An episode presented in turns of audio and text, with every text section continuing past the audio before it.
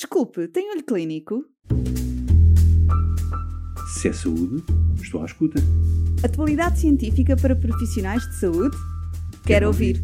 Olho Clínico, o seu podcast de discussão científica. Olá, seja bem-vindo ao episódio 26 dedicado ao papiloma vírus humano. Connosco temos dois especialistas, a doutora Teresa Fraga, ginecologista e obstetra na CUF Descobertas, e o doutor Bruno Jorge Pereira, urologista no EPO de Coimbra, que nos falam dos desafios e oportunidades da estratégia multidisciplinar na prevenção da infecção por HPV. Fique desse lado e conheça a visão da ginecologia e urologia sobre esta temática. Olá, muito bem-vindos a mais um episódio do podcast do Olho Clínico. Hoje iremos falar sobre o HPV nos parceiros iremos abordar tanto a parte dos desafios como das oportunidades que existem relativamente a este tópico. E, melhor do que ninguém para vir abordar esta temática, como os nossos convidados especiais, a doutora Teresa Fraga, que é ginecologista, e o professor Bruno Jorge Pereira, que é urologista, e que vem exatamente aqui fazer a interligação entre estas duas especialidades no que diz respeito ao HPV e aos parceiros. Começo então aqui por fazer a questão à doutora Teresa Fraga de como é que vê e qual é que é a sua visão relativamente aqui à importância do HPV no homem. E sempre defendi a integração da urologia como uma especialidade uh, subejamente muito, muito importante, igualmente, porque os homens, finalmente, também são também são seres, também são gente, como dizia uma colega nossa quando falava da, da vacinação, porque quando entrou a vacinação do HPV no grupo masculino, não é? Uh, ela dizia, pois, os homens também têm doenças HPV, embora sejam menos faladas e menos reconhecidas do que as da mulher. Eh, uma vez que o HPV é o principal causador do cancro do colo do útero e foi por aí que tudo isto começou, pela eh, necessidade da erradicação de uma doença que atualmente eh, pode ser combatida e eliminada pela sua prevenção primária e secundária.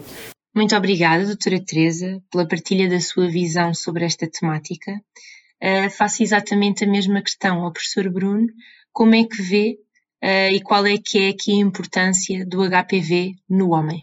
Obrigado, doutora Teresa, por essa nota introdutória. Julgo que é muito importante termos a urologia porque uh, a saúde do homem está diretamente relacionada com a saúde da mulher e, como disse, uh, no homem também existem manifestações do HPV, sejam elas condilomas, lesões pré-malignas ou até lesões oncológicas, de facto cancerosas, embora, que embora menos frequentes, uh, do ponto de vista epidemiológico têm menor importância, mas de facto o homem é essencialmente um veículo de transmissão.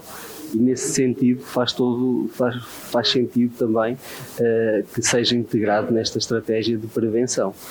É sem dúvida essencial falar sobre estratégia de prevenção do HPV neste contexto e aproveitando que temos aqui tanta presença da ginecologia como da urologia, a questão que vos faço é como é que vem esta estratégia nas duas especialidades e como é que elas se podem ligar. Porque se prevenirmos uh, a transmissão ou a infecção no homem, estamos a preveni-la indiretamente também na mulher. Uh, a, prova disso, a prova disso é a integração do, do, do sexo masculino no programa de, de vacinação e por isso uh, não, não, há, não há reunião multidisciplinar se não tiver a urologia presente, porque provavelmente seremos dos, dos especialistas que mais lesões observam uh, genitais, genitais, como é evidente no, no, no sexo masculino.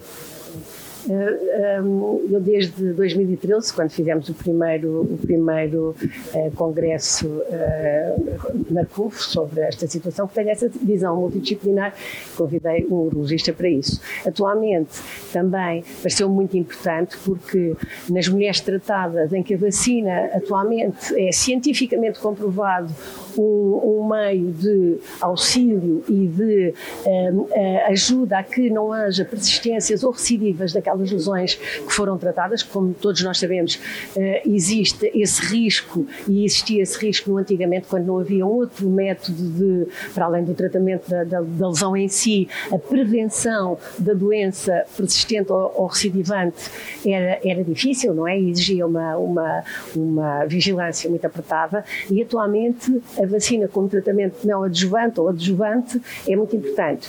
E a vacinação do parceiro, no fundo, foi o meu móvel não é? e foi o nosso, para insistirmos em que a urologia, uh, que tem uma, uma relação privilegiada com os homens, não é? E, e os homens precisam de ser educados e uh, incentivados a também corresponder a este nosso esforço de auxílio. E, portanto, nesse sentido também, a vacinação do parceiro é, é, pareceu-nos fundamental e também a colaboração da urologia é fundamental. Os pontos que levantaram são efetivamente uh, fundamentais e esta definição da estratégia de prevenção do HPV de uma forma multidisciplinar só pode enriquecer um, ehm, todas as estratégias já definidas até então. Avançando aqui para a seguinte questão, que faço aqui também ao professor Bruno, uh, qual é que é aqui o rastreio ou a detecção que é feita na especialidade da urologia?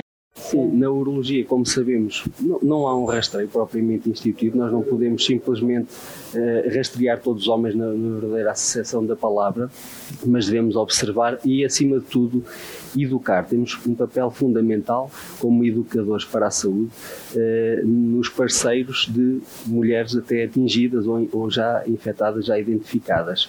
E, e, o nosso papel nesse sentido é eh, de educar como é que é feita a transmissão do HPV, quais são as estratégias para o prevenir, entre elas a imunização, até para defendermos futuras parceiras da eventual transmissão desses doentes que julgamos serem portadores do vírus. E assim chegamos ao fim de mais um episódio do podcast do Olho Clínico. Agradecemos à doutora Teresa Fraga e ao professor Bruno Jorge Pereira pela partilha da visão do ponto de vista das duas especialidades, portanto, da ginecologia e da urologia. Fique desse lado e não perca o próximo episódio. Desculpe, tem olho clínico? Se é saúde, estou à escuta. Atualidade científica para profissionais de saúde? Quero, Quero ouvir. ouvir. Olho Clínico, o seu podcast de discussão científica.